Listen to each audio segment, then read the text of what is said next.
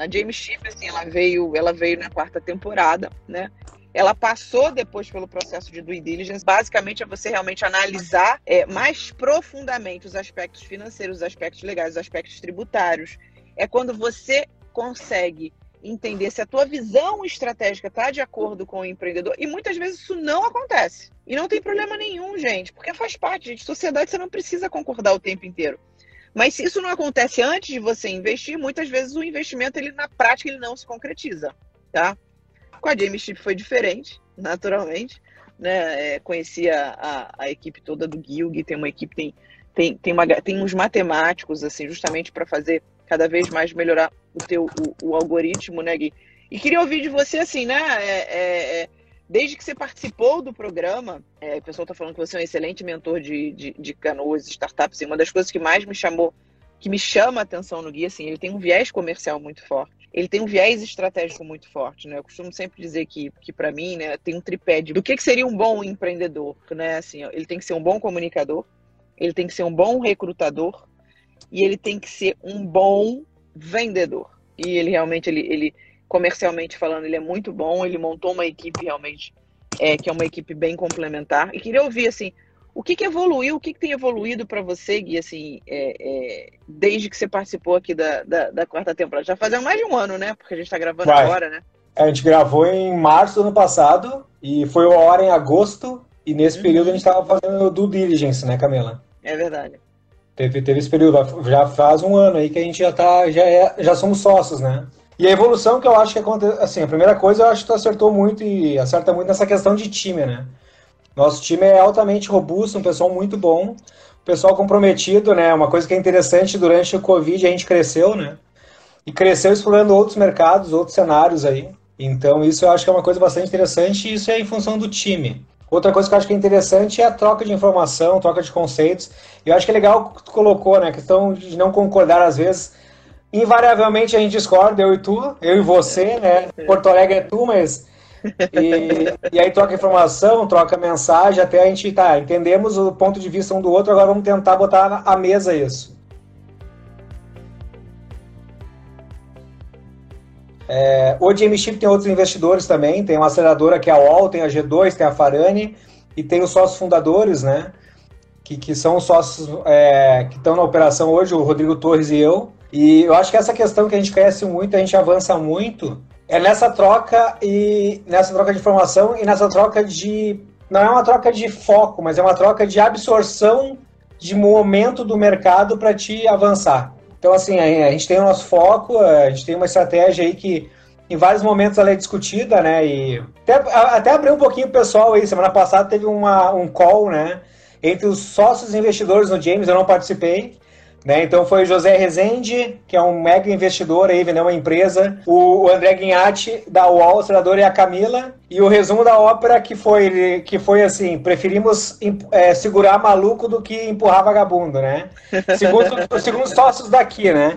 E aí isso está muito em cima do, de mim, muito do time. A gente gosta de acelerar, e por acelerar, às vezes a gente está errado. Acho que esse é o ponto.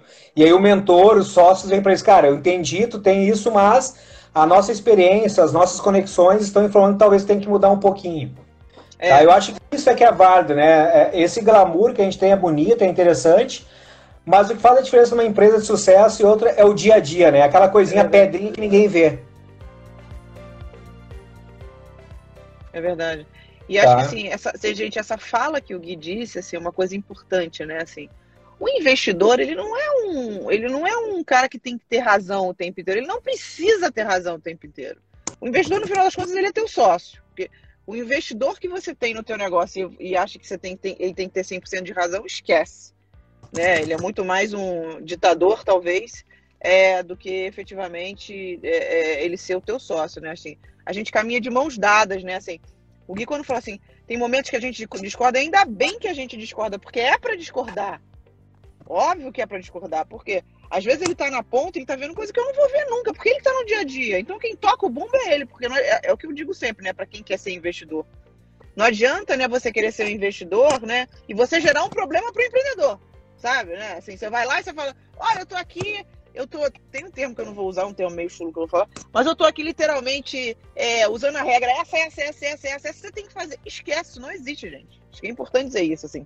Quem toca o bumbo no dia seguinte é o empreendedor. Então, o empreendedor, e assim, o Gui faz isso com uma forma muito, muito, muito importante, inclusive a gente falou isso na nossa reunião dos investidores, assim, é que ele absorve ele muitas vezes ele muda de opinião, isso mostra, isso é importante porque isso mostra a flexibilidade. A gente olha muito o empreendedor que é coachable. Ou seja, que ele, que ele sim, ele, ele, ele pode mudar de opinião, mas que não necessariamente ele tem que mudar de opinião sempre. Ele tem que ter a opinião dele. Entendeu? Eu acho que, eu acho que essa é a sua melhor característica, né? É, agora, em termos de, de, de, de, assim, a gente teve aí a questão da, da inteligência artificial. Explica um pouco, acho que assim, tenta tenta explicar da forma mais didática possível é, o, o que, que você usa de inteligência artificial e como que ela consegue promover a ruptura de estoque nas empresas que, que, que a James Chip está tá, tá dentro. Tá, vamos lá. Eu vou pegar o primeiro exemplo para o pessoal entender o que, que é inteligência artificial. É, vamos, vamos, vamos lembrar como é que a gente toma banho. Provavelmente a gente aprendeu a tomar banho com nossos pais. Né? Tu começa a te ensaboar por uma parte do corpo. Isso para analisar o ser humano, ele é, ele é o dia a dia deles são rotinas, né? Tem uma rotina para almoçar, tu bota o talher num lado, tu... O que, que a inteligência artificial faz? Ela absorve, o machine learning, que é o aprendizado de máquina repetido, ele absorve como é que tu toma banho, e a inteligência artificial observando isso, ela percebe que se ela botar o shampoo 15 graus numa posição, vai facilitar esse uso. O sabonete em tal posição, a temperatura da água. Só que para chegar nisso, ela faz bilhões de cálculos. Hoje a nossa ferramenta faz algo em torno de 2,3 bilhões de cálculos por segundo. Uau, tá? mentira, não sabia disso.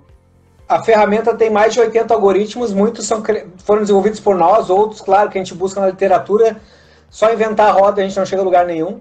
Né? Tem que aproveitar o que existe aí. Então, o que, que a gente fez? Eu acho que o grande, o, grande, o grande salto que a gente dá quando a gente vê a predição de demanda é entender como é aquele varejista, indústria ou distribuidor já se comportam na área de produção, vendas ou distribuição, o machine learning entende e o James Chip é como se fosse um chassi. Imagina um chassi de um veículo que em cima eu posso criar um SUV, um Sport ou um carro milhar, mas o chassi é este. E para o perfil do cliente eu faço as adequações necessárias. E aí eu vou fazer aprofundamentos. Vou, vou citar alguns exemplos aí que a gente está que a gente está trabalhando, né? Eu tenho hoje clientes que são lojas de material de construção. O comportamento de compra e venda de piso, ele segue regras uhum. que a inteligência do James Chip já absorveu porque a gente desenvolveu, construiu e ele vai melhorando. Uhum. Nós temos supermercados como cliente, comportamento de arroz 5 quilos, vou falar do arroz que está em voga agora, uhum. é diferente do arroz de 1 quilo, da mesma forma óleo de soja.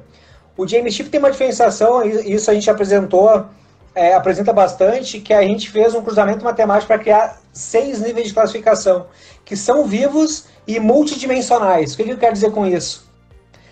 um produto hoje que, entre aspas, é uma classificação abacaxi do Game Chip, amanhã ele pode ser um produto estrela.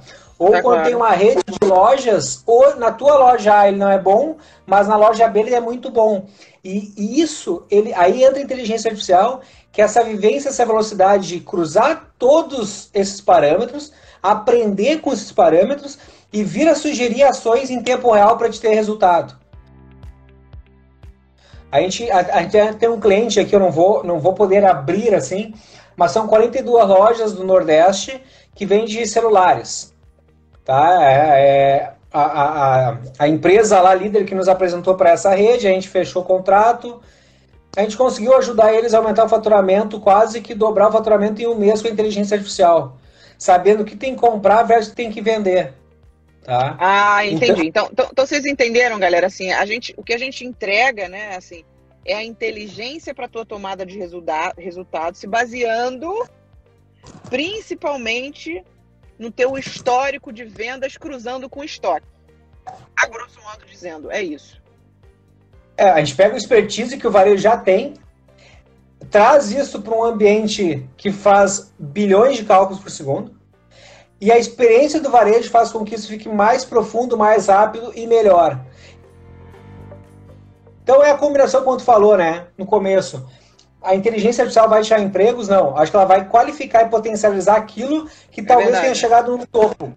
É verdade. Tá? É verdade. É verdade. E, e é uma coisa que é engraçada. Não, não, a única coisa assim, e, e, pode, ser, pode ser forte falar isso, mas se tu não está usando inteligência artificial, o teu concorrente está.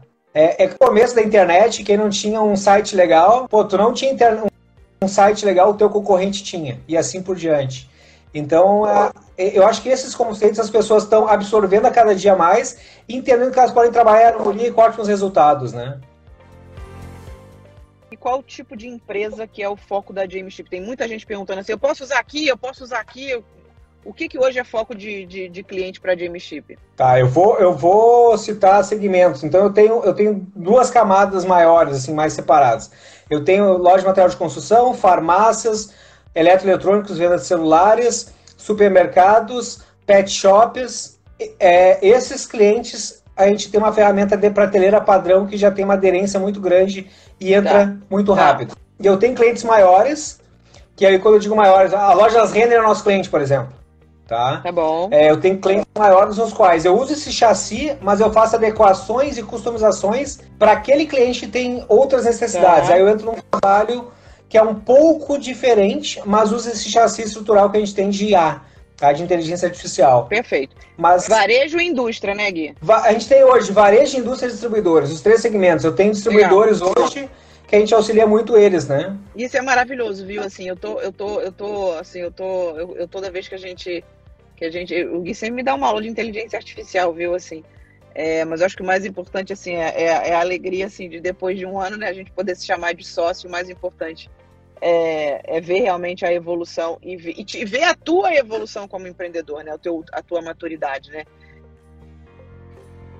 Gui, ó, bom, pessoal, vocês já sabem, tá? Então, assim, é James Tip. É importante dizer que é óbvio que tem outras coisas no mercado, assim, essa live não é para vender nada, essa live é para vocês aprenderem, principalmente sobre inteligência artificial, mas principalmente sobre o comportamento empreendedor, o que, que acontece depois do investimento, aprenderem que não necessariamente o investidor tem que ter razão em tudo, assim, isso é uma questão de complementariedade, né? Assim, e que no fim o objetivo é único. Né? Gui, você está de parabéns, eu dou um beijo na sua equipe. Obrigado. Um beijo para você. Camila. Um beijinho, Gui. Tchau, tchau. Tchau, pessoal. Obrigado. Obrigado, Camila.